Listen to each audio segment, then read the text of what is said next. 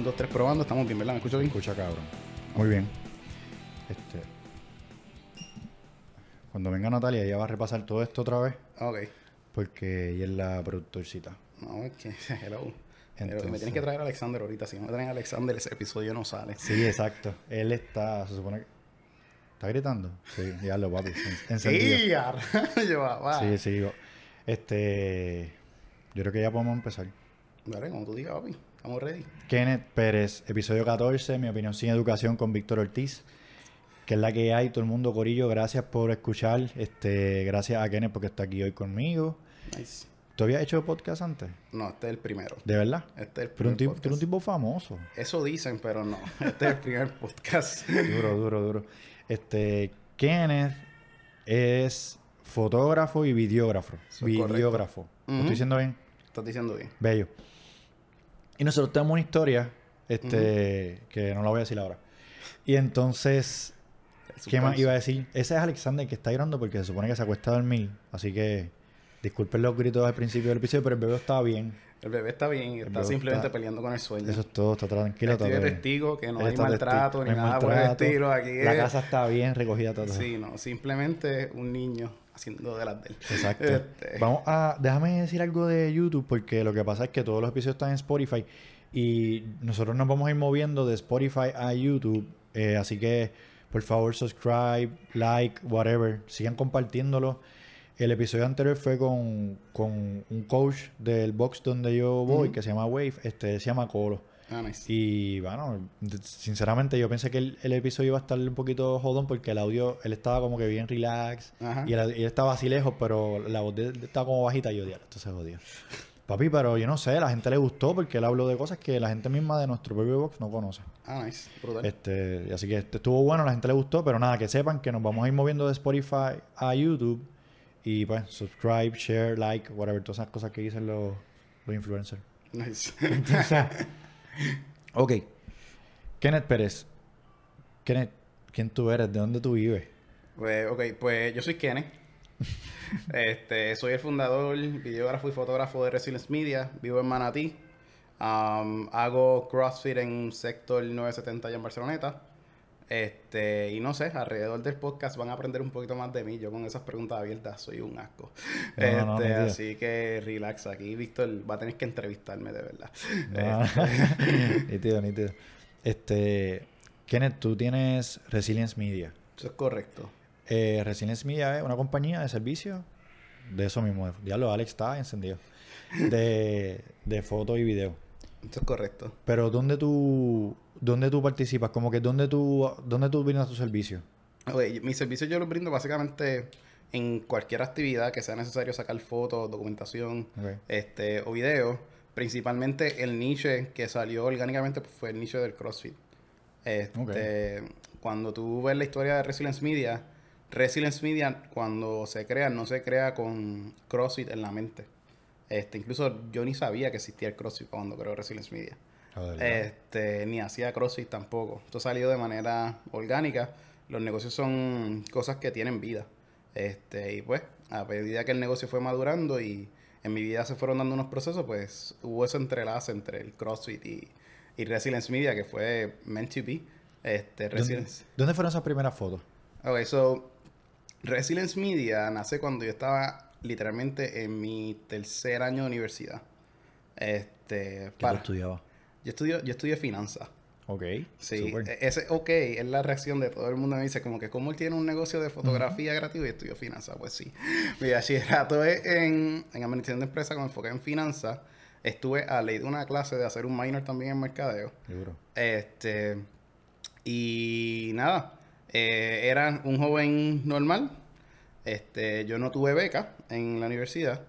Este, y pues, como todo joven que no tuvo beca y quiere estudiar, pues tenía que buscársela. Claro. Este, y recuerdo que eh, un verano estaba en casa, estábamos pintando mi casa, y un amigo mío, se llama Josué, este, él hacía bodas y hacía eventos, era fotógrafo y eso. Y yo me recuerdo que estaba testeando con él, como todo joven de 19 años que no quiere pintar ni hacer nada en la casa, lo ponen a pintar una pared y se pone a textear. Este, y me recuerdo que estaba testeando con él y era como que, mano, yo estoy cansado de estar pelado. Este, de no tener chavo y de no, no poder venir coger como que, ¿verdad? Que los veranos pues estaba bien apretada la cosa. Y él me dice, pues hermano, yo tengo una boda hoy. La boda era como a cinco minutos de mi casa. Me dice, llégale. Yo te puedo, es verdad, yo te puedo pagar 25 pesos por la boda. A todas estas yo no tenía cámara, yo no sabía nada de boda. Yo lo único que sabía de las bodas es que la gente iba allí a casarse y después había una recepción. Eso era todo lo que yo sabía de boda. O sea, Este, y tu, tu trabajo de supone, me imagino que era aguantar el trípode, poner no, las mi- luces, mi- llevar mi- cosas. entonces, lo más brutal era que mi amigo era un fotógrafo que también estaba empezando. O sea, él llevaba su boda, pero no era que tenía un montón de equipo. Ok. So, lo que me estaba haciendo realmente era buscando un pretexto para darme 25 pesos. Oh, wow. Este, y me recuerdo que fuimos y, y su bulto de equipo era literalmente, parecía una lonchera. Era como, era un bultito pequeñito. Y yo estuve detrás de él como si fuera un burrito de carga con el bultito y su flash, que era chiquitito. Este, y fui y lo corrí y fue como que diantre. Esto, esto me gustó. ¿En qué año fue esto? Esto fue en el 2016, si no me equivoco, como para junio siete años. 25 del 2016. Ya lo fuiste bien específico. Sí, no, es que me acuerdo porque ese era el cumpleaños de mi amigo también. ah, mira qué bien. Este, julio 25, perdón. Julio 25. Este, nada, empiezo el semestre, empiezo a estudiar y me recuerdo que un día, este, salgo con mi papá a hacer una gestión, a comprar unas piezas de en, en aquel momento lo que era mi vehículo y eso. Y él me dice, oye, Kenneth, eh, ¿tú no has pensado como que hacer algún tipo de actividad o...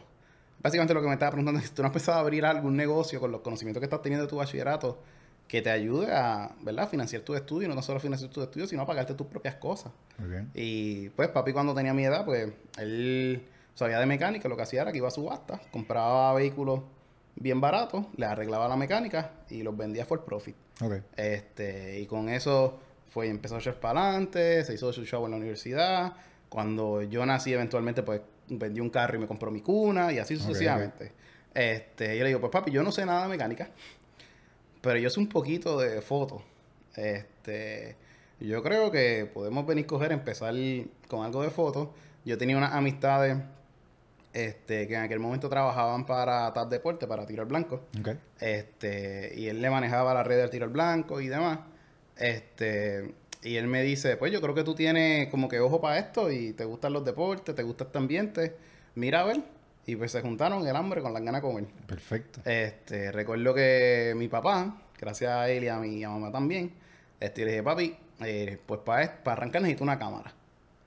Y, ay, ¿cuántos chavos tú tienes? No tengo chavos para comprarme una cámara. O sea, Eh, papi, préstame los chavos. este, o sea, a los chavos. La cuestión es que papi vino cogido y me dice, bueno, yo tampoco tengo todos los chavos para la cámara. ok. Ten ¿Pero el- cuánto costaba esta cámara? Como 600 dólares. Ok. Este, pero me dice, pero creo que te puedo dar la mitad. La otra mitad te la tienes que conseguir. Excelente. Eso está muy bien. la Eso es tremendo. No, eso está brutal, ¿sabes? Yo, en aquel momento papi tal vez, yo sé que papi si hubiera tenido el dinero me la pagaba completa. Este, pero fue lo mejor que pasó porque te enseña el valor del dinero. Eso es lo que yo pienso. Yo creo que también él, él te deja mitad. Por-. Pero a propósito también. Porque Sí, ¿no? de seguro él- él los tenía. De seguro le podía darle un palo y salían. O sea, pedirle a la familia de seguro. Pero él quería que tú te jodieras por la otra mitad. Entonces, ¿Verdad? ajá, entonces la cuestión es que eh, está brutal porque el- en eso empieza, ¿verdad? Yo salí de la universidad, ya tengo la mitad, por decirlo así, del dinero. Y me acuerdo que el, el amigo con el que fui a esa primera boda de la que hablaba me llama. Me dice, cuéntame que hay de nuevo, hay alguna novedad en tu vida, la verdad. Y yo le, nada, y le comento, pues hablé con papi, quiero empezar un negocio de fotografía, quiero comprar la cámara, pero no tengo los chavos, tengo la mitad. Y él me dice, bueno. Cuando él me dijo bueno, yo dije como que, ¿por dónde vendrá este? Él me dice, yo saqué la tarjeta de Amazon con mi crédito y no la voy a usar por los próximos seis meses. Ok. Cárgala la tarjeta, pero te haces responsable de, este, de pagar Claro. la, la otra mitad en esos seis meses. Duro. Este, y para mí, pues, o sea, él- yo siempre voy a estar súper agradecido con él porque él, o sea, él me prestó su crédito y eso es algo que no se presta. O sea, el, el nivel de confianza que tienes que tener en alguien para tú prestarle una tarjeta de crédito Ni eso, ni el cepillo de dientes, ni la mujer. Sí, no. esas cosas. A, a un joven universitario que precisamente está abriendo una tarjeta de crédito, que, que está viniendo, que ni crédito tenía yo en aquel momento, que está abriendo un negocio precisamente porque no tiene chavo y tú le prestas tu crédito, pues realmente, pues, ¿verdad? Un nivel de confianza bien grande. Este, la cuestión es que nada, él me presta el crédito, mandamos a pedir la cámara, me llega mi camarita y ahora llega, ajá, y ahora cómo arrancamos Exacto. ya tenemos la cámara. Y recuerdo que curiosamente ese semestre estaba teniendo una, cogiendo una clase de cómo arrancar negocio. Mm. Y en una de esas clases conocí a esta muchacha, ella se llamaba Mireli, y la muchacha hacía este, prendas artesanales. Este, nada, ella compraba, iba a las distintas tiendas, compraba alambre, compraba ¿verdad? la materia prima y hacía prendas artesanales para mujer. Así que el primer cliente de Resilience no fue CrossFit, no fueron bodas, fue correrle el social media a otra estudiante. Mira qué bien. Este, y me recuerdo, obviamente, como ya era estudiante también, estaba igual de broke que yo. Claro. Así que el primer cliente de Resilience eh, pagaba 70 dólares al mes Wow. por 7 a 8 posts semanales. Y esos 70 dólares incluía un budget para ads en Facebook. Oh, wow. So, de antes se iba todo ahí. Eso, cuando tú venías a ver, realmente estaba cobrando como 40 dólares al mes. Pero para mí era una millonada, para mí era Sí. como que estoy produciendo algo que no tan solo está ayudando a otra persona, sino que me está ayudando a mí. Exacto. Y ah, empezamos por ahí. Eh, Resilience empezó a crecer un poco. Este, recuerdo que hice una boda, unas amistades. Y eventualmente, pues, como que paré de hacer fotos. El, ya para el, segundo, el próximo semestre ya estaba próximo a graduarme. Estaba próximo ya a terminar. Y pues ya las fotos estaba más en las de vamos a buscar trabajo. No, no era algo que me estaba llamando tanto la atención porque yo quería conseguir un trabajo full time en lo que estudié, finanzas y demás. Pero obviamente llegó María. Este, y cuando llega María, eh, yo vine, cogí, este, llega María, gracias a Dios mi casa no sufrió daño, pero hubo muchos sitios en Manatí que sí lo hicieron. Y para aquel entonces yo era voluntario en Hunger Corp. Este, y me fui a trabajar con ellos, de voluntario, ayudando a ser traductor en una... Espérate, espérate. Que tú a las millas. Ok, mala Es que vamos, a, vamos a empezar a picar todo esto. Ok, ok. Este, en María tiraste fotos también, Tiré fotos. pero este, era del- para como para documentar algo específico. Sí, en, en María tiré fotos. Eh, eran con dos fines. Número uno, documentar ¿verdad? la destrucción que estaba acá. Y la idea de documentarla es ayudar a organizaciones sin fines de lucro a que pudieran llevar esa documentación y ir a lugares fuera de la isla y decir a donantes, hey, esto es lo que realmente está pasando on the ground. Este, por favor, ayúdennos. Este, envíen ayuda, envíen equipo, lo que ¿Cómo, sea que se hiciera cómo necesario. tú sabes que existe la necesidad de documentar eso? Pues, hermano, la, la realidad es que yo, yo pienso que viene una, viene una mezcla en el background que yo estaba estudiando administración de empresas. O sea, si tú no identificas la necesidad, pues realmente no hay, ¿verdad? No, no tienes que solucionar. Ah, algo que yo aprendí en mi bachillerato es que eh, yo no estoy en el negocio de vender fotos o videos. Yo vendo soluciones. Ok. Este, so, yo tengo que vender ahora mismo qué necesidad había en Puerto Rico, en luego de María. Miles de necesidades. Exacto. Si la gente no sabe que hay esa necesidad, no puede traer la solución. So, yo soy parte de la solución llevando esas fotos y poniéndole esa foto y esa documentación en las manos de la gente que puede ir a pedir esa ayuda. Ese fue tu análisis. Yes. Bicho, eh, no hay break. Eh, o, sea, yo- o sea, lo primero que yo dije fue cómo yo corto el palo ese para poder salir de la calle. Pero es excelente eso, es como que es como funciona tu cabeza. O sea, Ujú. Cada cual es un mundo y pues tú funcionaste así. Eh, Pero entonces tuviste una oportunidad de negocio también. no, en aquel momento realmente era ayuda de la manera que pueda. Este, Y tú pensaste que la mejor manera de ayudar era tirando fotos. Una de ellas, sí. Excelente. Yo estaba, por ejemplo, el- me recuerdo que en aquellos momentos, pues, yo vivía en Manatí y donde ahora mismo se hacen los Sector Games, ese complejo allí, pues el Coliseo se hizo una estación médica. Este, la pista, pues, tenía sus funciones de recogido de escombro y demás. Este, oasis para el pueblo y eso. Y si vas para la derecha, por donde corrieron ustedes las dos millas, este, esas canchas que están ahí era el centro de distribución de alimentos del Banco de Alimentos Wow. este, con la organización que yo trabajaba en aquel momento, este, nosotros le dábamos a los voluntarios a esas tres estaciones para que ellos pudieran operar. Porque al principio, pues, entre todos esos tres, pues no tenían con quién operar.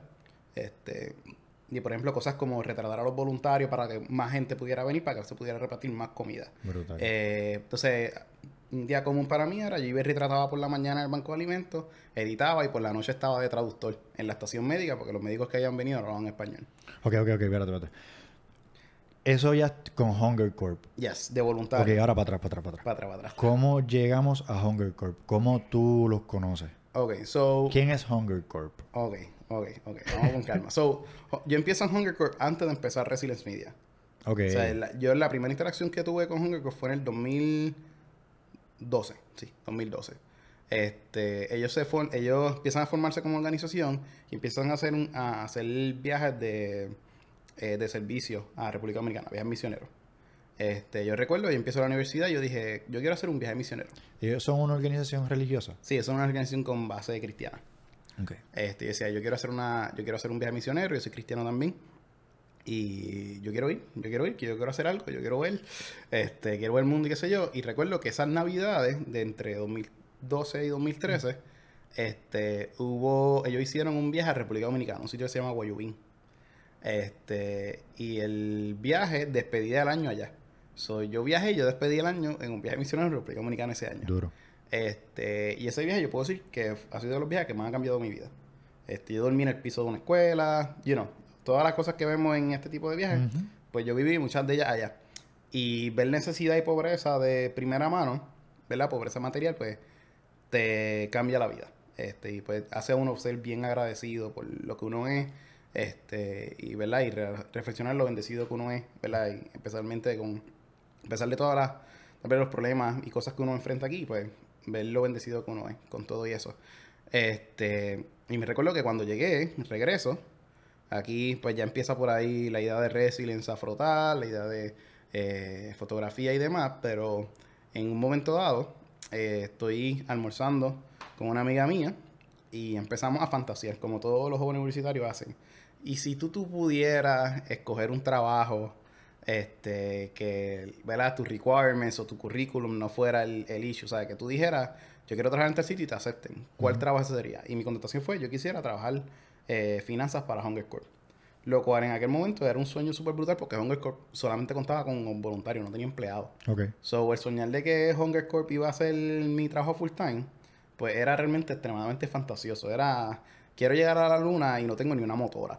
Este, para llegar allá, porque la realidad es que no tenían empleados. O sea, era una organización que funcionaba meramente con, con voluntarios. Voluntario. Ujú. Este, luego, ¿verdad? Empieza, empiezo con Resilience, eventualmente yo hacen un segundo viaje a República Dominicana, yo me monto como voluntario nuevamente, llega María, obviamente yo tenía la relación con ellos, so, ¿verdad? Ellos eran del área, eran cerca de donde yo vivía, eso era bien fácil, a pesar de que estaba toda la destrucción, pues yo vivo bien cerca de donde son los sectors, este, donde ellos estaban haciendo estos sitios de ayuda, so, para donde quiera que ellos iban, mi universidad estaba frisa, todo estaba frisado en el país, so, no me voy a quedar en casa contándome los dedos, pues vamos a hacer algo. Y empecé a involucrarme más y más con ellos. Luego eventualmente pasa María, eh, ellos empiezan a operar con empleados. Yo consigo trabajo, ya era mi año de graduación. Este, una, una profesora me recomienda para trabajar en una compañía de transporte. Este, corriéndole, ¿verdad? Gran parte de la logística a Walmart y a Sam's de la distribución de sus vagones y eso. Trabajé tres meses con ellos, o diez cada minuto de ellos. este, y me recuerdo que uno de los días me llamó el presidente de Hunger. eh, hey, necesitamos a alguien que corra finanzas y pensamos en ti. Increíble. Eh, ¿Cuándo puedes empezar? Brutal. Y yo haciéndome el bravito, como que no, déjame pensar y qué sé yo. A los dos minutos ya yo había tomado la decisión. Sí, sí, sí. Este, me recuerdo que me llamó como un jueves. El miércoles yo presenté mi carta de renuncia y empecé el próximo lunes. Duro. Este, y estuve con ellos hasta diciembre 9 del año pasado, que me moví full time en Residence. Ok. Entonces, en María, ya tú los, ya tú los conocías y tú trabajas con ellos. Tiraste las fotos a- para entonces beneficiar a, a todos los otros voluntarios que, que o todas otras entidades que pudieran participar para ayudar en María y con tus fotos pues se logró Ajá. hasta cierto punto este, Yes. esa, esa ayuda. Este, entonces renuncias a Hunger Corp. Cuando tú decides irte de lleno a Resilience Media. ¿te dio miedo? Yo te diría que si no te da miedo un movimiento así, lo estás haciendo algo mal. Este, Pero para los que no saben, eso es un negocio propio. Ujú. ¿Tú con quién más lo haces? Ahora mismo estoy trabajando una, una alianza con Manfeld. Este, lo pueden buscar así y seguirlo. Este, Manfeld Sports eh, para poder trabajar proyectos más grandes y demás. Pero Resilience Media yo lo estaba corriendo básicamente solo hasta ahora. Este, la idea de hacer alianzas como esta es que juntos se llega más lejos. Claro, claro. Este, se llega más lejos y es más fácil. Este, así que, ¿verdad? Esta, esta unión de fuerzas pues viene de, ¿verdad? Con el propósito de crecer ambas marcas. Este, y sí, para contestar tu pregunta, sí me dio miedo. Él, eh, yo pienso que es parte normal del proceso, pero era algo ya para lo que yo me venía preparando. Este, esto no fue, esto no fue que de repente yo me levanté en diciembre 5 y dice, "Ah, me voy a ir full time en dos días. Este, no, esto fue algo que intencionalmente durante el último año y medio, pues yo me fui preparando. Este, no sabía cuándo iba a ser el, el momento, pero luego me recuerdo que yo presenté mi carta de renuncia en mi trabajo con mes y medio de anticipación. Sí, porque también tú querías trabajar en Hunger. Ajá, yo quería trabajar Desde en el Hunger. principio, exacto. Desde el principio. Este, yo cum- ¿verdad? cumplí mi sueño y así Claro. ok, ahora viene la, la próxima etapa que es dedicarme full time a lo que es Resilience Media. ¿Qué te llena de tirar una foto? ¿Te llena tirar una foto? es obvio, Pues, la, la- la- Porque si lo haces todos los días. la contestación es sí, me llena tirar una foto. ¿Qué es lo que te Y, llena? y de yo te diría que lo más que me llena es la gente. La gente. Eh, una de mis series favoritas es The Office. Ok. Es The Office. Es bien random. Yo sé que la gente no lo... eh, no, es no, random. este a mi, no, a mi esposa le encanta. Ok, The Office. En, en The Office hay un personaje que se llama, eh, lo hace Steve Carell, Michael Scott. Él es el gerente de la oficina. Correcto. Este, y Michael Scott, él se cree que se la sabe toda, pero de vez en cuando a mí me encanta porque tiene unos momentos de brillante bien grandes. Y yo me recuerdo que él sale un episodio y este está teniendo esta trifulca con este otro empleado y el empleado le dice, "¿Tú me vas a votar ahora?" Y él le dice, "A good manager doesn't fire people, he hires people." Porque al final del día, the business is about the people. People will never run out of business because of the people. Y eso a mí como que cuando yo lo vi se me quedó porque es como que eso es tan real, ¿sabes? A- aquí, más allá de la foto, lo importante es que tú le creas a la gente, ¿verdad? Y, y que este, la, la gente ahora mismo está buscando encontrar valor, está buscando encontrar este, maneras de sentirse amado, maneras de, ¿verdad? De decirle al mundo, esto, esto soy, quién soy yo. Exactamente. Y tú venís coger el, el, el yo poder ser capaz de capturar una foto haciendo lo que te apasiona, o tal vez en tu boda, el día más feliz de tu vida, y que tú puedas venir coger, pas- luego de ese momento puedas ir a revivir ese momento con esa foto que yo tomé, eso para mí vale oro. Exacto. ¿Sabes? A mí de las mis fotos favoritas que yo he tomado son fotos que tal vez no son las que están técnicamente más correctas, ni son las que tienen la iluminación perfecta ni nada, si son, sino son las fotos que cuando la persona la ve, dice, diantre, esto me representa. Brutal. Este, y gran parte de lo que yo paso mi día haciendo cuando trato de invertir, ya sea en equipo, en training o en lo que sea, es cómo yo me vuelvo mejor capturando esos momentos, esos momentos orgánicos, esos momentos donde, ¿verdad? Son momentos que no se van a repetir. Este, y hacerlo de manera consistente, que es el, el reto. Ese es el reto. Este, porque hablando específicamente de ya de Resilience Media como tu, como tu fuente de ingreso inicial, ¿verdad? Y principal y, y que te fuiste de y todo. Este, tú eres tu propio jefe. Si tú te quieres coger el día libre, te lo coges, pero tú sabes que si te levantas más tarde, pues vas a hacer menos chavos. Ah, si, te acuestas más temprano, vas a hacer menos chavos. Si. Si tú, ahora mismo tú tienes un partnership, entiendo eso, pero hace un tiempo no. Entonces, Ajá. todo dependía de ti. Sí, ¿no? Y, y aquí lo importante es comprender la, que la consistencia es la clave. Es verdad. Este, aquí es, to- todo está en los small decisions. este, las decisiones pequeñas siempre tienen impactos bien grandes. Este, y tú puedes venir a coger, ¿sabes? Tú tienes que ser bien intencional con tus decisiones. Este, por ejemplo, la semana pasada yo estuve en el Guadalajara. El, yo no llegué al Guadalajara diciendo, voy a comprar un pasaje y me voy para Guadalajara. Eso fue una de las decisiones.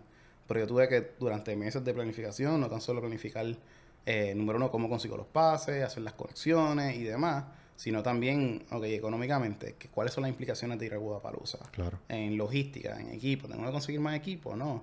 Este, y todo eso, pues, eso tienes que empezar a planear y tratar de ver el futuro y decir, ok, si yo quiero ir para allá, pues estas son todas las decisiones que tengo que tomar. Este, y sí es un challenge, este, pero gracias a Dios hasta el momento vamos bien. este, No, y se nota con el trabajo. este, la- en las redes sociales, después lo vamos a decir bien, pero en Resilience Media ahí le podemos ver, hay un montón de fotos, este, excelentes fotos, de, y también un montón de followers, en verdad, en lo que es el CrossFit. Te quería decir un comentario, ah, y es que yo me siento aquí, yo te estoy escuchando, y yo me siento que tú me estás dando de galletas a mí. ok, ¿por qué? Porque, porque para mí lo del podcast es bien importante. Al Ajá. principio tú me decías, Víctor, pero estás ansioso, ¿qué te pasa? Cálmate. y como puedes ver, es una producción bien porquería. Ah. Pero uno trata de hacerlo con, con pasión porque a uno le gusta y uno quiere que, que se dé bien y que... Este, y siento que me estás dando de galletas, por eso es como que loco, pues si lo vas a hacer, sé consistente, las pequeñas acciones cuentan, etcétera, etcétera. Eso es bien bonito. Sí, algo que a mí me pasó la, la semana pasada, y, y, fue, ¿verdad? Y esto te lo comparto con una intención de motivarte, ¿verdad? Y motivar a esa gente que tal vez está empezando su negocio o que quiere empezar fotografía o que quiere empezar este en cualquier cosa, ¿verdad? Que está a punto de dar ese paso y está en el, en el vaivén. Eh, ahora mismo yo estaba en el... Yo llego a Miami, yo llegué a Miami miércoles. Ajá, llego el miércoles a Miami y el jueves es Open Day en Guadalajara. Tú puedes ir allí el jueves, todo el mundo entra a todos lados porque es libre acceso por ahí para abajo. ¿Verdad? Y yo tuve la oportunidad, no estaba tan lleno, y tuve la oportunidad de retratar varios de los élites, gente que nosotros, ¿verdad? Solamente vemos en los CrossFit Games y los vemos por televisión, ¿verdad? Y tenemos esta, esta visión de que son como, ¿verdad? Como figuras súper artísticas, son nuestros Jordan en el CrossFit, nuestros Lebrones. Me, y es como me que, para los pelos. Y es como que, ah, diablo, y de repente ver que Burner y Garard te pasan por el frente sudado y tú, este, y todo ese tipo de gente, ¿verdad? Y uno se vive la movie, ¿sabes? Uno se la vive y qué sé yo. La cuestión es que, nada, fuimos Luego por la noche yo estoy en el hospedaje y estoy viendo solamente las fotos. Eh, viendo las fotos que tomo durante el día, eh, viendo varios videos y qué sé yo. Y recuerdo que publiqué algunas y por la mañana cuando me levanto, eh, varios de ellos me había dado repost, me habían escrito a mis DMs. Sara Sigmador me había dado repost, Vernon me dio repost, Danny Spiegel, Rebecca Fusiliel. Este, varios de ellos me dieron, algunos me enviaron DM, Sara me envió su email.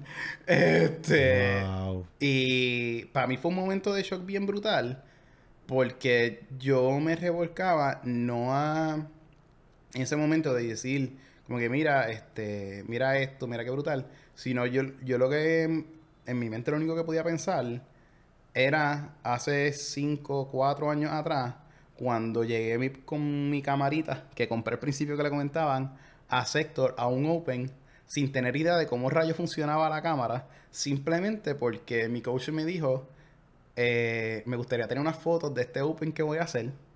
Wow. Y fue, este, y me recuerdo que fue una clase a las 8 de la mañana en Sector, un viernes. Este ¿Cuál fue? El 18.3, algo así. Me acuerdo que habían Troster. este, este, benditos Troster. Este, la cuestión es que, y la clase lo que le hicimos fueron tres personas. El coach, otro muchacho, y Álvaro y yo. Ok. Tres personas. Y esa quería fotos, de eso. Él lo que quería era fotos, porque yo he dicho, oye, esto es como que a todas estas yo no sabía mucho de CrossFit. So, yo no sabía lo importante que era el Open para la comunidad. Exactamente. So, él me dice, pues sí, mano, me gustaría tener una foto. Y le digo, yo tengo una cámara, yo me la traigo. Este, y de repente, ¿verdad? Recordar que así fue la primera, ¿verdad? Interacción que yo tuve con CrossFit y ahora tengo CrossFit Games Athlete en mis DMs.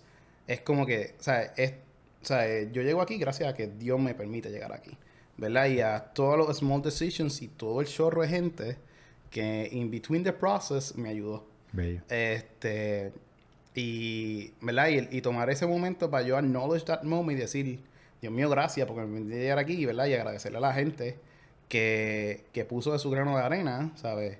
Y no voy a empezar a mencionar un montón de gente porque si no nos quedan dos horas aquí y no, no terminamos. Este, pero el poder llegar allá arriba, ¿sabes? El dar el paso es la parte más difícil. Luego de eso, después con consistencia e intención, uno llega bien lejos. Este, pero es la cuestión de, de reconocerle que, ¿verdad? Aquí el mundo es más chiquito de lo que tú crees. Este, y, y en el momento que tú menos te lo esperas, este, de repente te pudiste acercar a alguien. Ahora mismo, yo tuve la oportunidad de, de retratar a Gary Pierce en el 2020. Este, y yo llegué, yo saludé a Gary Pierce y a la semana fue que yo me enteré que Gary, quién era Gary Pierce. Y yo tengo una foto cargando a Gary Pierce, ay, mía.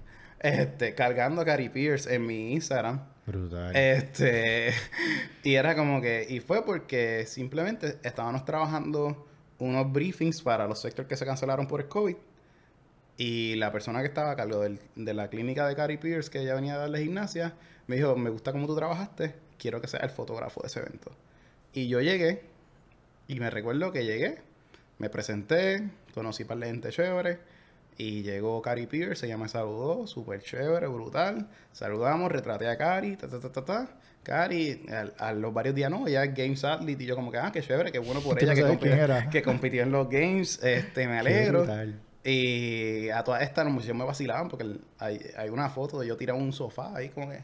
Y Cari hablándome, y yo como... de, Tú, eres ¿Quién una tú tú eres, tú. ¿sabes? Wow. Este, Wow. Y de repente Cari sale y al final de ese año llega tercera en los games. Este, y es como que, ¡eh, rayo! Este, y, ¿verdad? Y, ve- y ver esos procesos donde, donde se da, eso, número uno, es, es Dios y toda esa gente que me ayudó, que me permitió llegar Exacto. ahí. Este, y, y ser intencional. Brutal, brutal. Me estás dando en la cara full. Pero te agradezco esto porque yo quería hablar de otras cosas y mira, saliste hablando algo que, que me, te lo juro que tenía pelos parados porque cuando está hablando de todos estos atletas y todo, porque uno sabe quiénes son, porque uno los ve. Ajá. Es increíble, increíble. Este, para que tengamos una idea de, de los eventos que tú trabajas y eso. Como media, ¿qué eventos en Puerto Rico tú has cubierto? Ok, en, en Puerto Rico yo he cubierto varios, en Puerto Rico. eh, he cubierto los las últimas dos ediciones de Sector Games y las dos últimas dos ediciones de, de Viro Extravaganza. Este, la última la cubrí principalmente como video. Ok. Este, la primera la cubrí en foto. Este, lo mismo con Sector. La primera en video, eh, la primera en, foto foto, y la segunda en video. Este, la también he cubierto varias este, competencias más, eh, más pequeñas. Claro. Este, y también cubrí todas las cualificatorias de la Federación de Puerto Rico Functional Fitness este Sí. año.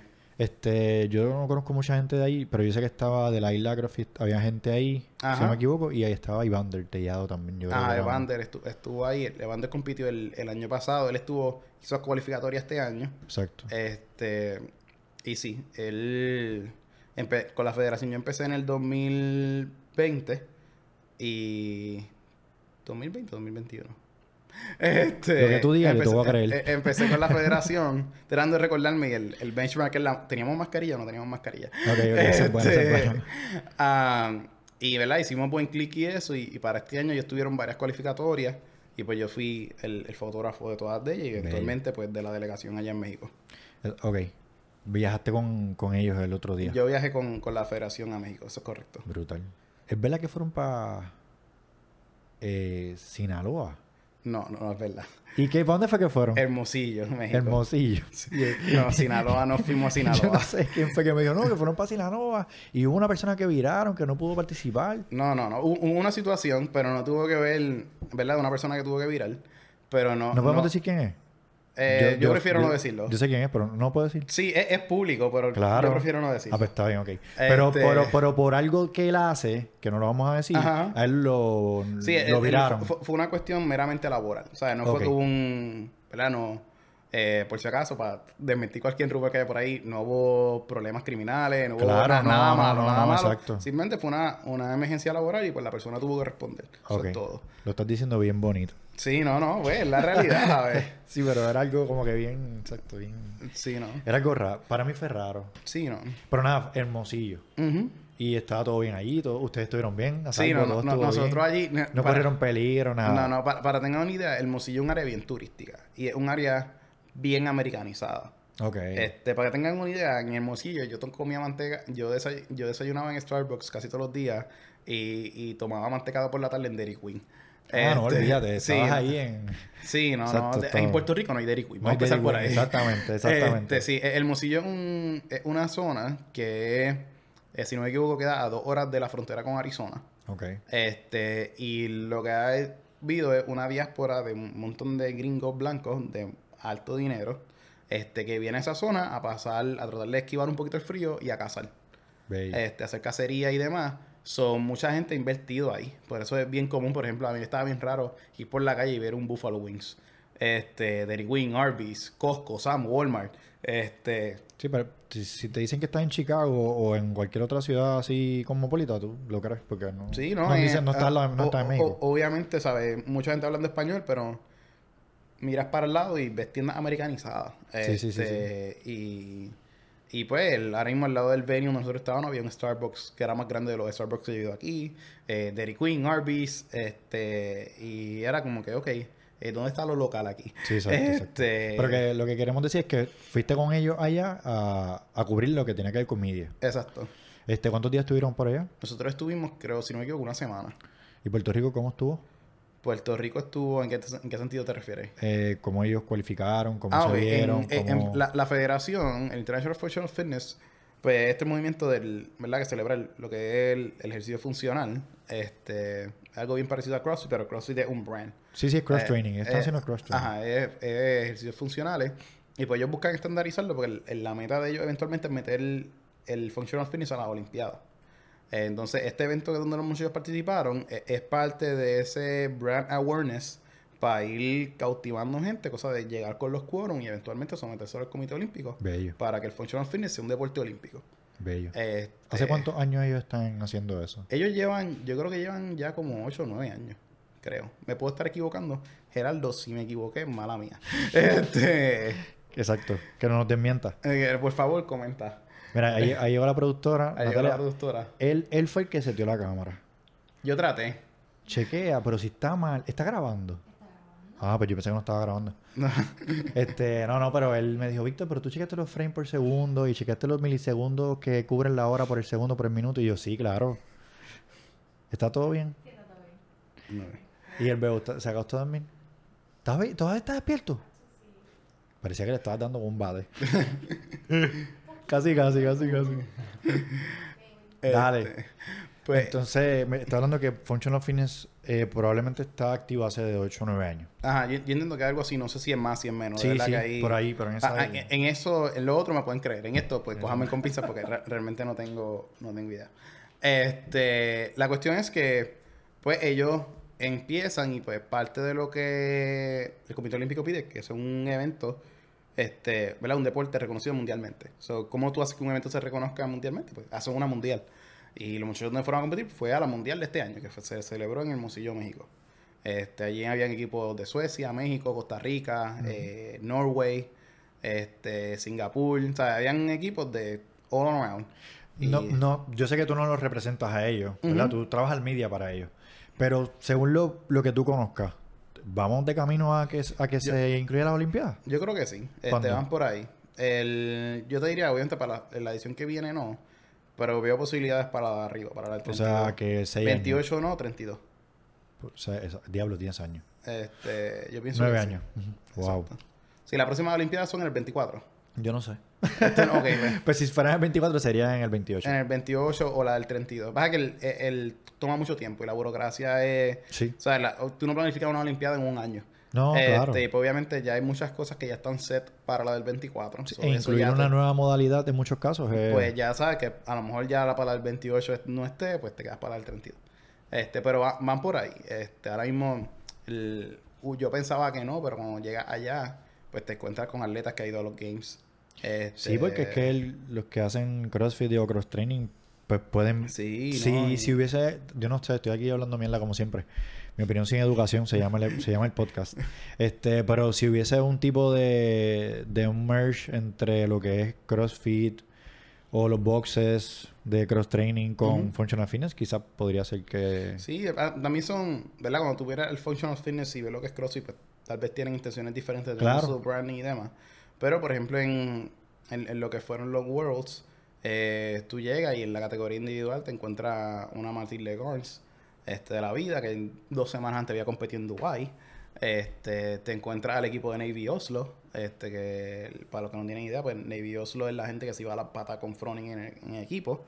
Este, nunca le ganaron, pero... No, no, este, nadie. exacto, nadie les ganó. este, pero, pero, ¿verdad? Son, son gente que, que está a ese nivel, ¿sabes? Sí, que, sí. que, que el, ¿verdad? Y, y es de esto. Y los muchachos hicieron un trabajo fenomenal allá y, y se fueron, se batieron con los mejores y, y nada, vamos a ver qué pasó este año. Sí, exacto. Entonces, has cubierto eh, lo- los eventos que hablamos de Puerto Rico, Hermosillo, y entonces en Estados Unidos, ¿qué eventos has cubierto? Al momento, Guadalajara. ¿Cómo tú caes en el media team de Budapalooza? Yo pensé que te habías cogido un pasaje y tú empezaste a tirar fotos como un loco. y eso no, fue así. Yo, no fui, yo no fui parte del media team del Guadalajara, por si acaso. Va- exacto. va- vamos a aclarar eso. Exacto. Porque yo hubiera querido, pero no, no estamos allá arriba todavía. Ok. Este todavía. Todavía, pero ya tú lo tienes, eso está. Este, ok, so Wodapalooza, quien controla Wodapalooza se llama Lautan Life. Este, eso Guadalajara no se controla el solo. Hay una compañía externa que se encarga de todo el manejo de Guadalajara. ¿El manejo de qué? De la competencia en todos Ah, los sentidos. todo ese la sentido, administración de la competencia, los pases, eh, vendors y demás. Quien maneja eso es Lauran Life. Lauran Life es una compañía que se dedica a hacer conciertos. Ok. Este, y pues esa- esta compañía, Guadalajara subcontrata al Lauran Life y Lauran Life se, en- se encarga que nosotros tengamos el evento que es Guadalajara. Este, ¿qué pasa? Dentro de ese, ese, ese- esa realidad, pues ellos tienen que darle acceso a la gente de media de Lo- Lauran Life, que son los que se encargan de producir el contenido que se ve usualmente en las páginas de Guadalajara, las páginas de ellos y demás. Y ahí debajo ellos abren unos tiers de gente que tiene acceso para también ir a producir contenido. Ahí fue donde caí yo. Este, la gente que trabaja para Lauren Life ya son gente que son handpick. Este, por ellos, son gente que es- trabajan con ellos por años, son sus media team, probablemente la misma gente que va a un concierto de Beyoncé y los tienen operando cámaras. Son los mismos, exacto. Este, son, son los mismos porque ya es el staff de la compañía. claro. Este, ya ahí donde, debajo de eso, pues caen todos los media guys que nosotros estamos acostumbrados a ver, de los diferentes camps de Mayhem, HWPO, Proven, pero ahí toda esa gente que nosotros seguimos, que son fotógrafos excepcionales, pues ya ahí ellos tienen que empezar a pelearse el- los media pass que hay available. Este, y pues es un proceso difícil, es un proceso que tienes que josearlo, tienes que venir coger, estar con, ¿verdad? Con, pedirlo con tiempo. Ahora mismo yo fui a pedir como voluntario para tra- trabajar en la parte de media a través de la hora en live y fui a solicitar originalmente, si no me equivoco, creo que fue la primera semana de octubre y ya todos los espacios estaban llenos Vete, en octubre. Este, y para que tengan una idea, en octubre estaban empezando a hacer los qualifiers. O sea, esa gente no- todavía no sabía quién iba a participar y ya tenían Y ya tenían lo- Este, Este, es que esto de, de media para mí es un planeta nuevo completamente. Este, yo no sé, tres carajos. Y entonces, eh, para caer en esos tiers que tú me estás explicando, que- porque ya el media team está seleccionado y eso lo entendí. Los tiers que se abren, donde entran todos los demás media, este. ¿Cómo tú entras? O sea, tú presentas Ellos- un. ellos como te- que. Tú presentas ah. las fotos que tú has tirado en el Sí, pasado. ellos te envían un, un formulario y en base a ese formulario y lo que tú le básicamente en ese formulario tú le presentas tu case. ¿Qué, qué tú vas a hacer y con qué propósito tú quieres ir a retratar y a producir contenido en Guadalajara? Este, No entiendo. Yo voy a tirar fotos, pero. No, o sea, No. por eso te digo, tienes que ir más allá. Sea, por ejemplo, eh, mi como yo presenté mi caso este año. Ah, pues yo vine, lo que hice fue, yo le dije, ok, eh, este año Puerto Rico contaba con, si no me equivoco, 15, 16 atletas que venían a competir entre equipos individuales. Pues parte de lo que, que- en comparación con el año pasado, ese número fue mucho menor. Este, so, parte de mi trabajo, ¿verdad? Era yo documentar esos atletas puertorriqueños, cosa de que el año que viene Guadalajara tuviera más inscripciones de parte de Puerto Rico. Eso- Ah, ese fue tu como- caso. Ese, ese fue como yo se lo presenté. ¿Había más Este, media de Puerto Rico? el, ahora mismo con Media Pass entiendo que no. El único media pass que tenía de Puerto Rico eras tú. Entiendo que era yo. En Budapalooza, en Miami. El único la semana pasada. con Miriam ya. En serio. Creo que sí. Luego eso es bien importante. Tú lo estás diciendo como si no, que eso si no importara. Sí, al- Tú representaste a Puerto Rico en el para mí, así, lo veo yo. Este, hubo un hubo otro fotógrafo que era puertorriqueño allá, este, pero no sé si tenía Media Pass. Ok. Este, yo sé que hubo gente que fue y se llevó sus cámaras y eso. Claro. Pero no sé si estaban como Miria. Sí, pero tú que puedes tirarte ahí y tirar las fotos desde las gradas. Eso, Ajá. Como que tú puedes hacer este, eso. y, y pues el, el Miriam pues tenía su, ¿verdad? sus ventajas, no tienen nada que ver con la Perse y qué sé yo. Este, porque ellos controlan mucho, ¿sabes? El crowd control de ellos A+. O sea, ellos están pendientes y ellos se dan cuenta cuando alguien está fuera de zona. Es, es bien interesante. Mm. Este, y pues obviamente tener todos esos permisos pues te da un poco más de libertad. No es que te da toda la libertad del mundo, pero te da un poco más de libertad. Ese fue tu primer evento fuera de Puerto Rico. Ah, además del Hermosillo, Además perdón. de Morcillo. Este.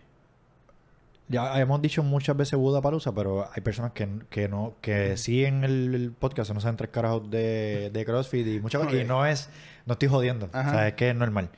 Hay muchos eventos. Hay qualifiers y uno de ellos es este. No son qualifiers porque pa- tú cualificas para Budapalooza y después de Budapalooza tú sacas gente también que van para los games.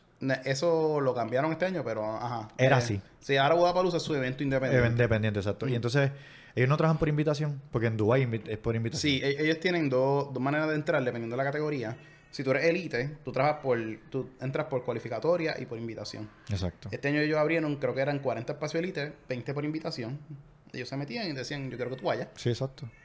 Y los otros, pues, cualificaban. Luego de ahí, pues, venían la- otra categoría que era RX, intermedio, scale, sucesivamente. Exacto. Y dependiendo de la categoría, pues tienes que hacer un online qualifier o no. Exacto. Este, Entonces, Budapalooza se da en Miami, este, una vez al año, más o menos para esta se época, da- Se da, en Miami, en, usualmente se da en enero. en enero. En enero o la primera semana de febrero, por lo regular. Exacto.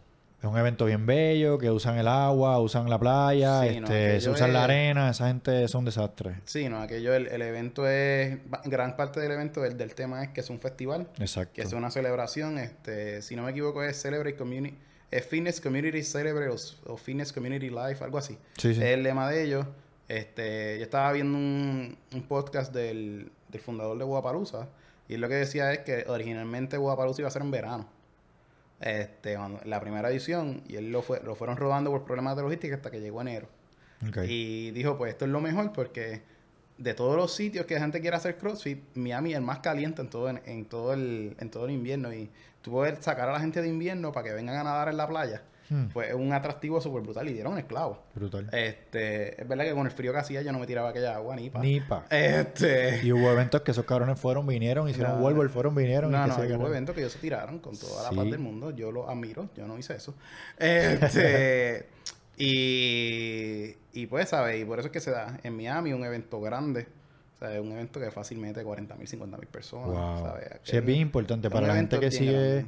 El CrossFit, los games, obviamente es lo más importante, pero Budapalooza está ahí con Sí, y también el Budapalooza, lo, de la parte más impresionante que tiene Budapalooza es la cuestión de comunidad. ¿Sabes? Es el único evento donde tú puedes ir ahora mismo y tú estás caminando y te pasa un atleta de los games. Lo más feliz por él, porque él va para camino al baño contigo.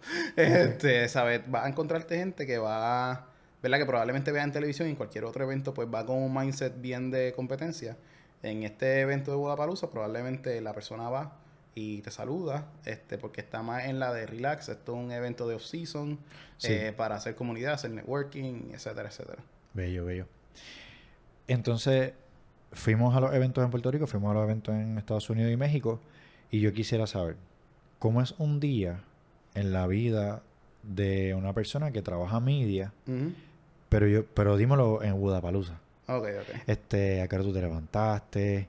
¿Qué, qué equipo lleva? Sin especificaciones, yo no entiendo tres carajos de eso. Sin especificaciones.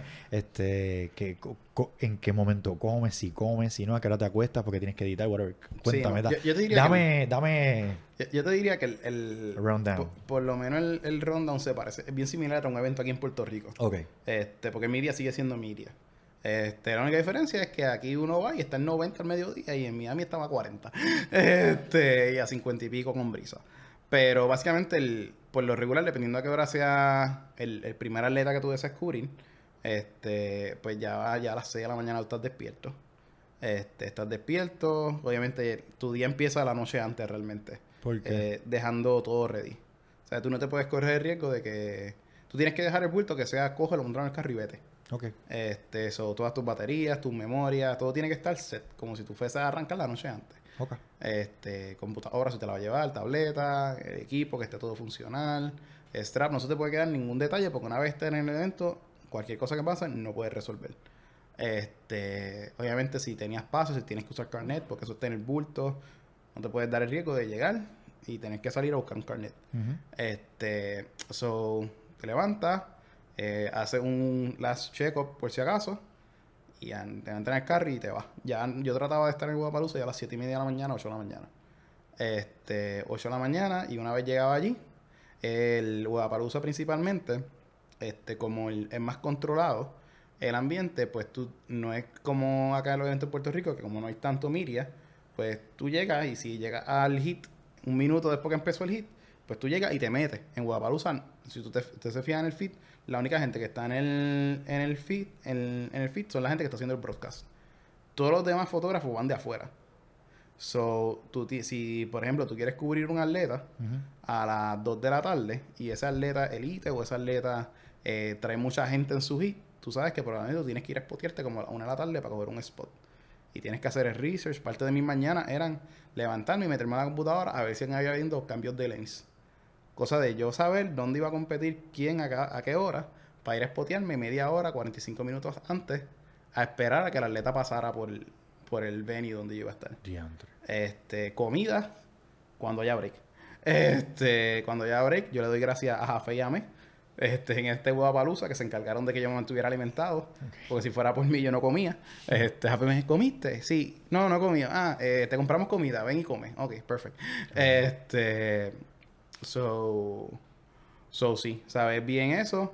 Y luego se acaba el día. Tú usualmente eres el primero en llegar, el primero en levantarse y el último en acostarte. Este, se acababa el día, todo el mundo llega explotado a bañarse de esto. Tú llegas explotado a hacer backups, a ver qué sacaste durante el día y si es posible sacar contenido para las redes. Este, eh, venir a coger, pues, sentarte, exportar, eh, editaje, chequear y luego repetir el bulto, hacer, hacer el bulto, chequear quiénes compiten a qué hora el otro día, eh, dónde compiten. Empezamos de nuevo. Empezamos de nuevo. Eso lo hiciste. And I love it. Sí, este.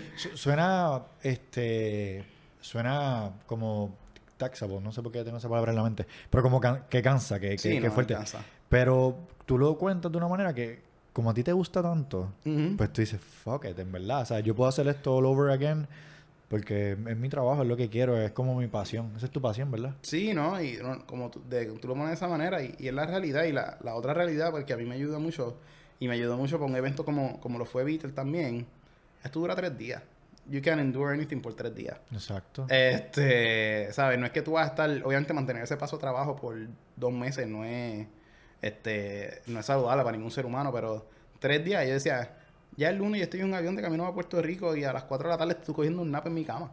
este... y como tú eres tu propio jefe, tú puedes decir, el martes me levanto un poquito después. Ajá, y es como que, o sea, y para mí era como que, ok, get through the weekend. Si yo, yo tengo que sobrevivir esto. Sí, no, y, y, la, y la otra parte es, o sea, ¿en qué otro sitio tú vas a ir y estás haciendo fila para ver a Froning, para ver a las Dotil? Este... Sí, es algo que, que tú también disfrutas el evento porque tú conoces el CrossFit, porque lo practicas y etcétera. Este, y conoces la gente. Es como, es como si, por ejemplo, yo cuando chamaquito yo seguía mucho el baloncesto, yo me sabía todos los stats de los Lakers, porque a mi hermano le, encantaban los Lakers, a mí también. Y es como si ahora tú me dijeras, toma Víctor, haz algo allí, no me lo voy a disfrutar porque va a ser quizá un poquito más tedioso. Pero me imagino que es más llevadero cuando es algo que, que te apasiona también. Y, uno como está familiarizado, pues es como que... Y, eso es algo, yo, yo aprendí, pues yo me recuerdo cuando yo cubrí mi primer sector, ¿verdad? Uno, uno cuando empieza a cubrir este tipo de eventos como fotógrafo, uno va madurando, más allá de su fotografía y la parte técnica, uno va madurando en, en cuestión de cómo uno trabaja el evento mentalmente. Y, y yo recuerdo que yo cogí, cuando yo cogí los primeros sectores, que fueron los del 2019, mi cuenta de Instagram lo que tenía eran como 60 followers. O sea, nadie en Puerto Rico sabía quién diablo era Resilience Media. Este, y yo me recuerdo que yo pasé hasta el día antes de esos sectores viendo videos en YouTube para ver cómo rayo usar la cámara, porque tampoco sabía usar mi cámara completamente. O sea, yo dije, ok, vamos a tirarnos, vamos para allá. Y me recuerdo que me jalté de sacar fotos ese día y tenía una mesita con un televisor para vender mis fotos. Y creo que lo que había vendido eran como 30 pesos en fotos en todo el día y tenían las costillas 1200 pesos en lentes, ¿sabes? Era como que, ¿qué es esto? y, y me recuerdo que esa noche fue como que bien overwhelming porque era como que, diantre, esto está siendo un fracaso bien grande. O sea, yo no estoy cogiendo followers, yo no estoy cogiendo este views, yo no estoy cogiendo... ¿Tú hiciste una evaluación de negocio en un solo día? En un solo día, sí. Esto es, esto es brutal. en un solo día, en par de horas.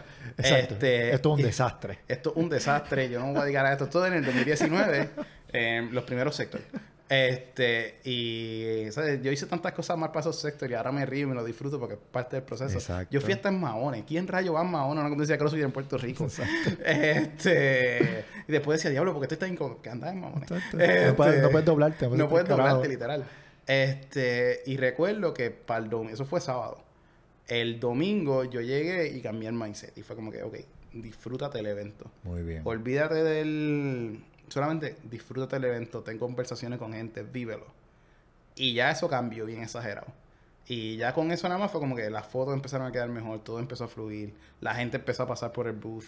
Este, y después se puede decir como que, ah, diantre, ahora Sector fue un éxito después de eso. Pero. eso es para pelo lo que acabas de decir. En el primer día era la cuestión de, ¿sabes? Cómo a través de qué ojo uno mira el evento. Y es la cuestión de que tienes que disfrutarte lo que estás haciendo. Tú hiciste en tu mindset un clic. Porque tú estabas haciendo exactamente lo mismo un día y el otro. Ajá. O sea, tú hiciste un clic, dijiste, espérate, déjame ver esto desde otro, con otro enfoque, Sí, desde no. otro lente también. Y, y pues uno, ¿sabes? Y de ahí en adelante, pues yo aprendí de que, ok, este, independientemente de quién esté, quiénes sean los otros media guys, quiénes sean, este, que sea el evento, si es grande o es pequeño, yo voy a disfrutarme del evento y dar lo mejor de mí. Este, oye, y me recuerdo que ese año, eventualmente después me invitaron para Beater, y Beater fui con la misma mentalidad de que, ok, eh, los chavos y los followers van a llegar. Voy a disfrutarme el evento. Y me recuerdo que fui, me gocé el evento, fue súper profitable. Este, y pude venir a coger, disfrutármelo. Me, me gocé ver a los atletas compitiendo. Este fue de los primeros eventos que fue gente con camisa de Resilience Media. Y fue como que. Diablo. ya, fue como que, ya, che, brutal. Este, después, eventualmente, pues, para los sectores del año pasado, las otras competencias, la federación, allá en Hermosillo y el WOA, y es como que, ok, es la cuestión de que el stage cambia, pero tu mindset tiene que ser, tienes que disfrutar lo que estás haciendo. Este, y como hablaban ahorita, lo más importante no eres tú, tú no eres el centro, es la gente. Claro. Enfócate en capturar los momentos de esa gente. Este, y después que tú logras capturar esos momentos con la gente, esa, esa satisfacción se sigue, es como echarle gasolina a un fuego. Exacto. Y tú sigues y realmente como que el, ya el stage pues no te da tanto miedo, porque el stage tú le quitas ese, ese impacto impactful y dices, no, yo vengo a trabajar y ahora mismo, a, a mí me pasó, un momento fue como que awkward, yo estoy joseando un espacio en Guadaparusa y de repente miro para el lado y tengo al media team de Mayhem, de que shoulder con shoulder. Wow. Y ellos están joseando el espacio también con yo, like, we're not so different. Ellos están joseando igual que yo. Exacto. El Mayhem Eh, son los de refrowning. Exacto. Y, y fue como que, ah, eh, esto no es tan diferente. Este, no somos tan diferentes. Sí, cabrón. es- tú eres de carne y hueso igual que yo, Y- me imagino, literal. ¿verdad? Sí, no, literal. Y es como que, ok, ¿sabes? Y, y pues tú venís a coger poder, ¿verdad? Estar en ese stage y, y disfrutarte del evento, comprender que el- la foto que tal vez le saca a un Games es igual de importante que se la saca a cualquier otro atleta porque sigue siendo un humano que Sí. quiere, ¿verdad? Que está haciendo lo que le apasiona y sigue siendo un recuerdo súper brutal. Exacto. Este, para ello, pues, yo comprender que yo estoy en el business de crearle esos recuerdos a la gente, pues realmente me libera un montón este, de estrés y demás. Y número dos, pues me da un empowerment bien brutal porque es como que, ya sé, esto es algo que es importante, para Importante. ellos y por ende es importante para mí. Exacto. Este, en, en, en los últimos momentos, tú acabas de hacer como un mini resumen de, de lo que hiciste, cómo lo aprendiste y, y lo que llegaste hasta ahora. Y rápido me surgió una pregunta. Y es como que, ¿cuáles son tus planes a largo plazo? Como que, ¿qué tú quisieras que pasara con Resilience Media? Yo soy fiel creyente de que uno tiene que decirlo o ponerlo en un wish list o en un imaginary board, Ajá. whatever. Y muchas veces lo que uno dice se va dando. Este, así que esto te funciona también a ti para eso, para el positivismo y todo también la que yo siempre creo en eso. Pero ¿cuáles son esos próximos steps o qué, qué es lo que tú quieres que pase en el futuro? ¿Qué tú quieres que pase a largo plazo? Pues mira, el- a mí me encantaría, número uno, que Residence Media um, crezca al punto donde sea un beacon donde gente pueda venir ah, y pueda crecer con nosotros. Eh, ya sean empleados, ya sean este, que nosotros podamos ¿verdad? estar en un nivel donde podamos decirle a atletas puertorriqueños, hey, dedícate a entrenar este, para que puedas llegar a unos games. Este, porque nosotros te vamos a vaquear la parte financiera, no tengas que estar ¿verdad? Los atletas puertorriqueños son excelentes, pero la realidad es que tienen que hacer 20 cosas a la vez. Este, versus tú vas a otro país y pues están enfocados en entrenar solamente. Este, ser un beacon para eso, ser un beacon donde la gente pueda encontrar, este, número uno, se puede encontrar con Dios y número dos, se puede encontrar como que un sitio donde encuentran valor, donde puedan crecer ellos, donde, sitio donde se sientan amados, este, eh, independientemente de su, su nivel de actitud física o estrato social o whatever, es un sitio donde todo el mundo se siente incluido y se sienta amado. Muy bien. Esa es la, la meta número uno. Este, y la meta número dos este año, los games. Este, Oh, brutal. Eso es una meta. Y si no la logramos este año, pues se, pro- se pone para la otra. Este, ¿Cómo lo vamos a hacer? No No sabemos. sabemos. Este, pero vamos a venir a cogerle, ¿verdad? Es darle. ¿sabes? Ahora mismo, cuando yo empecé Resilience Media, que estaba haciendo prendas, eh, regalando a las las amigas mías con prendas en el cuello, que eran handmade por otra universitaria, yo lo único que me esperaba que iba a ir a Guadalajara. Este, y de repente el Guadalajara entró al radar y fue como que, maybe one day. Pues el one day llegó. Exacto. Este, y como le he dicho en el podcast varias veces, es cuestión de ser consistente, no dejarnos llevar por, impulsi ¿verdad? por impulsividad, ser intencional con las cosas que estamos tratando de lograr. Este, y seguir metiendo mano, ¿sabes? Aquí es, es baby steps. Este, y reconocer que las decisiones pequeñas tienen un impacto más grande. Bello, bello. Este, yo dije al principio que nosotros nos conocíamos. Sí. Y yo creo que esa es la historia final y la historia para mí la más difícil de todas. Así que vamos a ver, vamos a ver cómo la hacemos. Este. Natalia, vete. No, mentira, no te vayas. Este, pero no me mires. Yo conozco a este caballero. Este, ya lo me siento el corazón. tum, tum, tum, tum, tum. Yo también. este, no eres el único. Este, es que es una historia bien bonita. Y entonces yo conozco a este caballero porque hace un año pues nace Alexander, pues yo en casi todos los episodios lo digo porque Ujú. puñeta, este es mi podcast y yo hablo de lo que yo quiera. Y pues mi hijo este nació prematuro, seis meses, etcétera, etcétera. Entonces, mucha gente ha estado con nosotros desde el día uno. O sea, yo no quiero decir que hay gente más importante que otra. Para mí todo el mundo ha sido bien importante porque... Este, hubo gente que nos llamó, hubo gente que nos escribió y siempre estuvo con nosotros desde el momento número uno. Este, hubo un momento dado como, como el par de semanas de nacido de Alexander, eh, que ya se cumple un año, para que sepa. Él cumple año en dos días, ¿En enero dos? 23. Enero 23, yo cumplo año mañana. So, casi casi cumplimos año igual. Ah, Felicidades, yo no sabía eso. Felicidades. Sí, no, Qué eh. casualidad. ¿Tu cumpleaños mañana 22? Mañana 22, sí. Alex cumple el 23. Ah, era para. Yo pensaba que era el mismo día. Cuando tú me lo dijiste que tenía cumpleaños en nene mañana, yo pensaba que era. Yo dije, como que. Ya lo que cumplimos Ah, el no, que se lo vamos a celebrar, exacto. Ok, ok. Pues sucede que en un momento dado nos dice este, la doctora, nos da un papel. Ok. Este, y el papel dice este, algo de donación. Y decía algo de plaqueta, y decía algo de sangre, y otra cosa que era. Sí, pero había otra, otro, otra marca, había otra cosa. Whatever, de las cosas es que hay en la sangre. Y entonces ella, bien como, como una historia de terror, nos da este papel y nos reúne, nos saca parte del NICU y nos dice, eh, usted tiene que hacer esto ahora. No.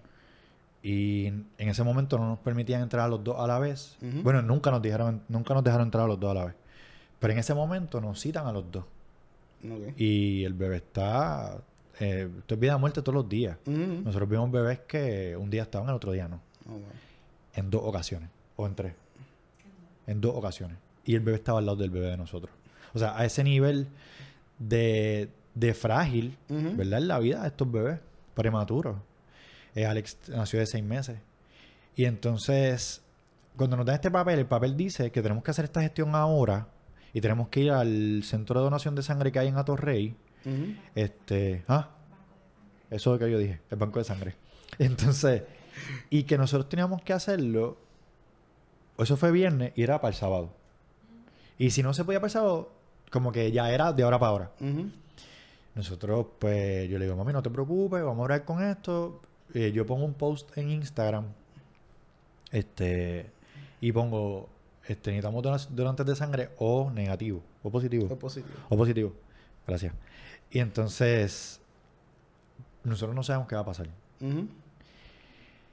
Y gracias al Señor, este, empezaron a llamar las personas a los 14 minutos. Porque eso le dije a Natalia, no pasaron 14 minutos, 14 por reloj. Y te lo juro, yo no sé cómo es que funciona esta mierda, porque las redes sociales han venido a joder este país, sin em- el mundo. Sin embargo, para eso funcionó. Y a los 14 minutos, Natalia tiene la lista por ahí todavía, esa lista nosotros la guardamos. Nosotros teníamos como 20 personas eh, que querían donar, pero no todos eran O positivos. Ujú. Entonces, necesitábamos 5 personas para el otro día.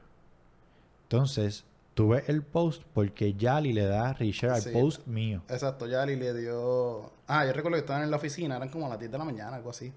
Y Yali le dio post y yo le escribí a Yali como que, hey, ¿dónde está la Exacto. información? Como que. Exacto, como que daba más información, exacto. A la donación van Pamela, la primera persona que fue, ella fue Pamela, mi mamá y mi hermana, y llegas tú. Y llega el esposo de una compañera de Natalia. ¿Y cómo se llama la otra persona? Un amigo, el muchacho que era amigo de, que amigo de Brian y eso. Ese mismo. Entonces, había más personas, había más personas. Y Xiomara también le dio share al, al post. Este, Xiomara es una amiga de nosotros. Y, o sea, mucha gente trabajó para eso. Para que eso pasara, trabajó mucha gente. Ajá. Tras bastidores que nosotros ni sabíamos que estaba pasando. Y el box de nosotros tiró un post, eh, un, un email a, los a, los- a los del box diciendo: Esta emergencia está pasando ahora. Esto ahora. Necesitamos que ocurra ahora. Te estoy diciendo esto y estoy, estoy, ¿sabes? No, no puedo, no sé. Entonces, tú llegaste ahí Ujú. sin que, sin saber quién carajo soy yo, sin saber quién carajo es ella. Y entonces, para nosotros eso fue bien importante. Y tú donaste sangre para Alexander. Este, y por ahí es que yo te conozco. Pero nunca habíamos hablado como hemos hablado ahora. Siempre hemos hablado de mensajes y eso. ¿Qué tú recuerdas de ese día? Pues, mano, yo lo que recuerdo, si no te bien honesto, yo recuerdo estar en mi oficina.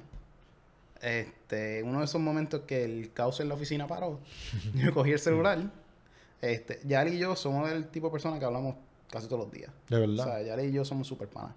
Este, y recuerdo que yo vi la story de Yali. Y lo que pop out a mi atención es que estaban pidiendo sangre con un tipo en específico. Y, por ejemplo, en mi familia, este, somos bien pro con donar sangre. Este, pero algo que siempre hacemos, como nosotros somos O positivo y sabemos que es, no es un tipo de sangre súper común. Y cuando la piden O positivo, es que es O positivo o O positivo. Exacto. So, tratamos de, si por ejemplo vemos que llevamos 5 o 6 meses que no donamos, pues vamos y donamos regular. Este, pero si no, pues estamos pendientes a si hay alguien que realmente la necesita, porque pues sabemos que lamentablemente la cuestión de la sangre se ha vuelto un negocio y demás, y pues no, ¿verdad? La cuestión es, si nosotros la tenemos y tenemos demás, nosotros producimos, yo, por ejemplo, papi y yo, vamos a donar sangre y nuestra hemoglobina está en 17, 16, o tenemos un montón. Este, so, ¿verdad? Yo veo que pedido positivo y fue como que, no, esto es stand out. Y le escribo a Yali y Yali me cuenta un poco del background, como que no, esto es una situación del box, ¿verdad? Una pareja del box que tiene su bebé que nació eh, prematuro y necesitan. Yo como que, ah, ok, perfect. Eh, envíame la info. Y ahí fue que llamé, no me recuerdo si te dio mi número o yo, no me acuerdo cómo es que funcionó. Sí, tú y yo caímos en WhatsApp y nos y a caímos y yo te pedí la información como que, hey, ¿dónde tengo que ir? Y, y demás. Y, y al otro día me recuerdo que me levanté y fue como que desayuné algo para no marearme y me fui y llegué al hospital. Este, al, al centro de donación de sangre y es como que, y doné para. Baby Alex. Y para ti, eso, pues tú lo hacías porque, porque, porque tú donas sangre normalmente. Y tú lo haces por- porque es un gesto muy bonito de tu parte. Y nosotros te lo agradecemos. Te lo hemos agradecido un montón de veces y te lo agradecemos ahora otra vez. Este, pero para nosotros significó un montón. No me imagino. Porque este, es que te lo dicen de una manera en el hospital también, que no fue Ajá. quizás la manera que, que nosotros necesitábamos escucharlo. Porque, y no es por minimizar nada del tema, pero después nosotros nos enteramos que lo que ellos quieren es reemplazar la sangre Ajá. que ellos van a utilizar. Pero en ese momento No nosotros no nos dicen. eso. Esto es ahora, debido a muerte. Y si no lo haces, nos- una enfermera nos dijo que buscáramos un, un sacerdote o, o un, Como pastor. o un pastor. Y nosotros nos quedamos, pero ¿por qué? No, estas cosas son bien difíciles. Papi, nosotros dimos la cagada de la vida. No me imagino. Y ahora yo te lo cuento como, como si nada. Ajá. Pero en aquel momento nosotros tuvimos que agarrarnos de una pared porque aquello fue No. un choque cabroncísimo. Y fue ese mismo día, fue en ese mismo momento. O sea, te estoy contando algo que, que nos ha costado un año Sí, y todavía nos acongoja. Entonces, nada, ese era el cuento que quería hacer. Sí, no, y yo me recuerdo que incluso, de- o sea, yo no lo había visto ustedes y creo que fue en Ah, la guerra, ¿verdad? Sí, Que hubo- fue en Wave. Exacto. Y yo estoy, que me recuerdo que fui hasta encubierto. Pues yo no, yo no fui ni, yo fui a retratar, pero no me puse ni camisa No. Y de repente, tú eres el de resiliencia. Yo le digo a Natalia, Este- yo le digo a Natalia, ese muchacho, todavía el bebo estaba en el hospital. Ok. Todavía, todavía esto estaba pasando. Y le digo, ese muchacho fue el que donó sangre para Alexander. Y ella, de verdad. Y yo, y yo te busco ahí mismo. Ajá. Y yo, mira, yo, yo te tenía en Instagram. Ajá. Y yo, ese es él. Yo estoy seguro que es él. Yo estoy seguro que es él. Y fuimos a donde ti. Sí, yo y recuerdo. nosotros te tocamos así, tú te viras. Y tú, ajá, como que, ¿quién carajo son ustedes? Y nosotros, no somos Natalia y Víctor para Alexander. Diablo, nos abrazamos como si nos conociéramos. Sí, sí, no, definitivo. Y entonces, en otro evento, Ah, en en Beatle, Beatle, el- ahora, En Beatles. tú conociste a Alexander. Eh, Esto es algo que él, que él- yo se lo he dicho bien. Por ejemplo, la, la cuestión de donación de sangre para mí fue súper especial. O sea, eso es- para mí fue súper especial porque el, o sea, Dios me permitió donar sangre para venir a coger que una familia pudiera mantener a su hijo. Brutal. Y eso para mí, eso para mí es como que vale un montón. Este, y yo veo a Baby Alex y me emociona, cada rato yo le escribo a Víctor como que, ¡oh, el monstruo! ¡El duro, Alex! Y cuando entré hoy le dije, más vale que pues, yo pueda coger a Alex hoy porque si no, borro el podcast. Este, borro el podcast o lo reporto. Este, la cuestión es que en, en Viro, la manera que eh, Virero operó para el Media Team, el, el evento trae el Media Team eh, por invitación y principalmente la gente de video tenía una misión bien específica que por lo menos en evento aquí no se había dado.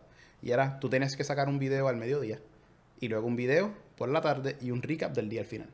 Wow. So, es hacer eso live en el evento, pues es difícil. Este, y pues hace que tú básicamente a ti nadie te vea en el evento. Ok. Este, porque tú estás, tú vas, grabaste, fuiste, editaste, recap, posteaste, vámonos a grabar de nuevo. Este, y es corre, corre, corre, corre, corre, corre.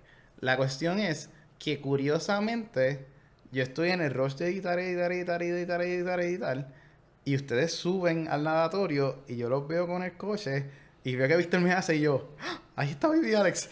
Y para mí, ¿sabes? Y Víctor para mí ha sido de las mejores competencias que yo he podido documentar y he podido trabajar, fue una experiencia brutal. Pero el number one moment de Víctor para mí fue cuando yo vi a Alex. Este, ¿verdad? Y los vi ustedes súper felices. Eso para mí fue como que el, el mejor momento de todo el weekend fue conocer a Baby Alex. Este, de verdad, fue como verlo riéndose y después ver la emoción de ustedes, como que mira, el dono sangre para ti. Yo ahora acaba como que voy a llorar, voy a llorar, yo tengo que ir, yo tengo que ir. Este, yo tengo que ir para la pista. Este, pero sí, yo quiero sepa que lo- los quiero y los amo un montón y que el Alex es súper especial para mí. Diablo, qué difícil. Eh, de verdad, dificilísimo este momento. Pero qué bonito, ¿verdad? Te agradecemos un montón. No tengo nada que decir. Este, vamos a cerrar con esto. Vamos a cerrar, vamos a cerrar. Este, pero nada, gracias por estar aquí. No, gracias por que por por nosotros. Participaste del podcast. ¿Qué te pareció? ¿Está todo bien? no, ¿Está estamos, todos- estamos bien. ¿Ya bajaste la ansiedad? Sí, o- sí, la ya? bajé, la bajé. Es que, es que yo creo que saqué todo bien bonito, pero viste, quedó bien. Sí, no. Este- Víctor estaba pacing, me fue a hacer café y lo quemó. Sí, Este, sí, estaba back and desastre. forward. Porque sí. la productora no estaba, acuérdate. Ella es la que hace todas esas cosas y Ok. me ayuda. Pero nada, este, vuelvo y te digo gracias. Gracias a ti por estar aquí con nosotros. Episodio número 14, mi opinión sin educación, Víctor Ortiz. Este, gracias a la gente, ya saben, el anuncio que hicimos de Spotify a YouTube, etcétera. Subscribe, like, share. Este, y nada, gracias. Perfect. Te quiero mucho. Igual, brother. Que se repita si te gustó. Bueno, sí, no, no, anytime you want. Dale, papito. Gracias. Dale. Mi opinión sin educación. Pa, pa, pa. Adiós. Bye.